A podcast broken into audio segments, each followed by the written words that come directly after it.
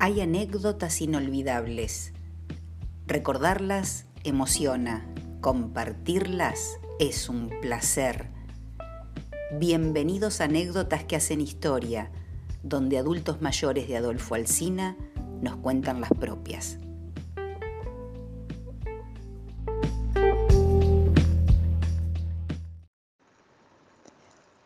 Hola, soy Olga Rita Botticelli, vivo en Rivera, tengo 70 años y hoy les voy a contar una anécdota de cuando era niña y nos encontrábamos en la zona de Yutuyaco, en el campo, con mi prima, acompañando a mis abuelos maternos, que eran encargados en una estancia.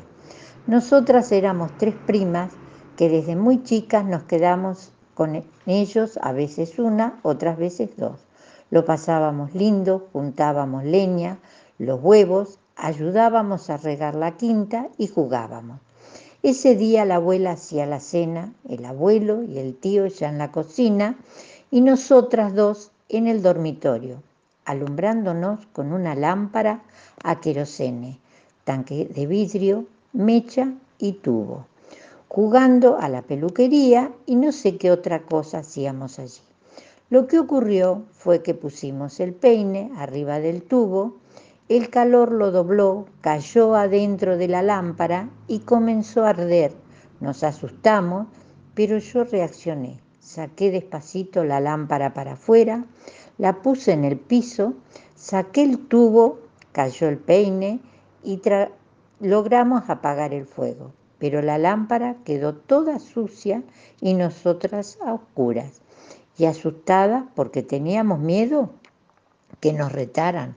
Nos fuimos a la cocina, ni bien entramos, mi tío nos miró y se dio cuenta de la cara de susto.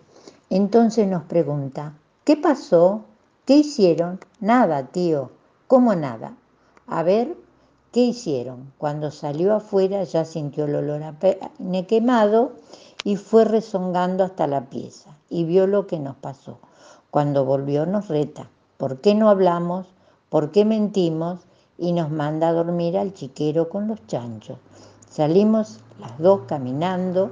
La cocina tenía una puerta por la que estábamos saliendo y otra para el lado contrario, que miraba justo para el chiquero. Cuando llegamos a esa puerta, mi prima se sentó allí llorando. Yo no, seguí y me fui al chiquero.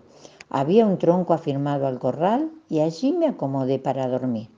Pero enseguida apareció mi tío, buscándome, que no podía creer que con la noche tan oscura, a unos 150 metros de la casa y monte alrededor, me habría ido hasta allá y me había acomodado para dormir.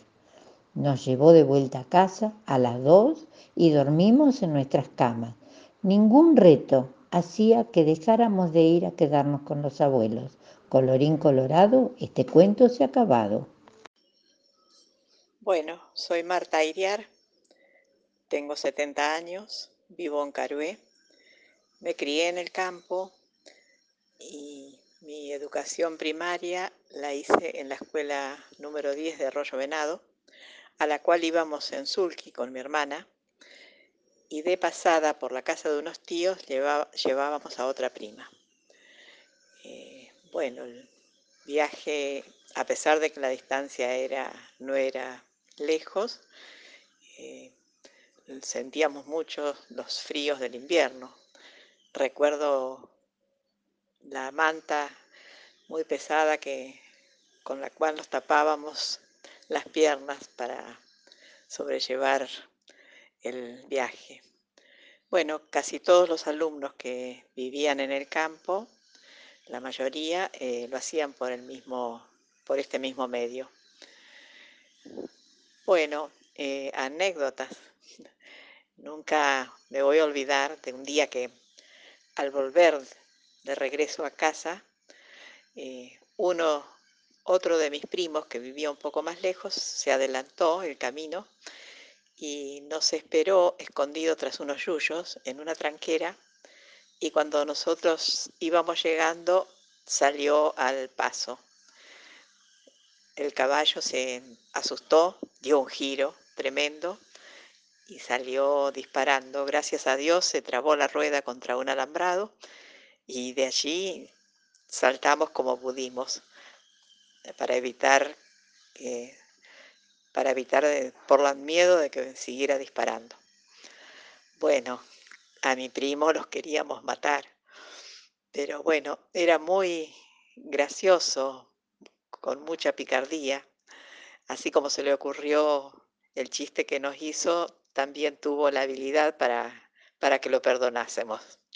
Así que quedó todo solucionado entre los primos.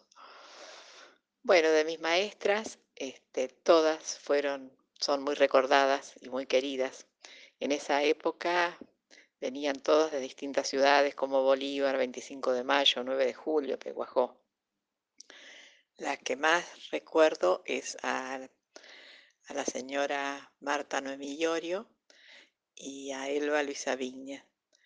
Eh, con ellas tengo trato por Facebook actualmente y a pesar de su edad, eh, una tiene Elba, esta última tiene una memoria admirable que recuerda a cada uno de sus alumnos, de mis chiquitos, como todavía nos dice a pesar de que ya somos adultos mayores casi. Eh, recuerdo los cumpleaños de cada uno. Eh, bueno, nos dejaron plasmado su cariño por la educación, por su escuela y por sus alumnos. Bueno, por último quiero agradecer a este grupo que me convocó para esto Creo que es una muy buena idea en estas épocas, en esta época que estamos atravesando. Nos ayuda a, a comunicarnos, a estar más unidos y entretenidos. Gracias por todo. Bueno, yo me llamo María Teresa Mateus, más conocida por Yaya, por todo caso seguramente lo que recuerdo con mucho cariño, cuando tenía cinco años, yo tenía una tía y madrina mía, que era Juanita Pirasanto, que era directora de la escuela número 17 de Pecuén. Era mi madrina, me quería mucho y yo mucho a ella. Y me preguntó si quería ir aprendiendo de a poquito los conocimientos para empezar la escuela. Entonces, de a poco, con mucho amor, me enseñó a leer, a escribir y a hacer los primeros conocimientos matemáticos. Entonces, ustedes recuerdan que había primero inferior y superior. Yo empecé eh, en la escuela número uno, que quedaba muy cerca de donde yo vivía, en la casa de mi abuela. Entonces me tomaron un pequeño examen en la escuela 1, mi primer maestra, que fue la señorita Inla Mañi, a quien recuerdo con mucho cariño, me tomaron un examen y aprobé, entonces pasé directamente a primer grado. Bueno, mi maestra, menos mal, la volví a tener en cuarto grado. Era muy amorosa y en los recreos, yo recuerdo esto con mucho cariño, tenía, mi madre me hacía toda la ropa. Tenía un vestido a lunares.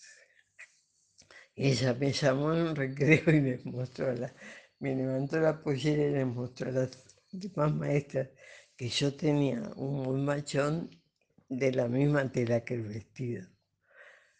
Lo que bueno, todo el mundo le pareció bárbaro, maravilloso y a mí me encantó.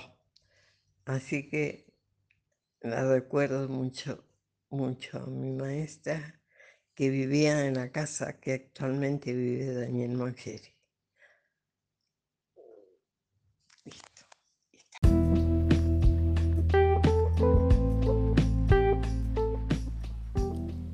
Gracias por participar de Anécdotas que hacen historia. Compartí este episodio.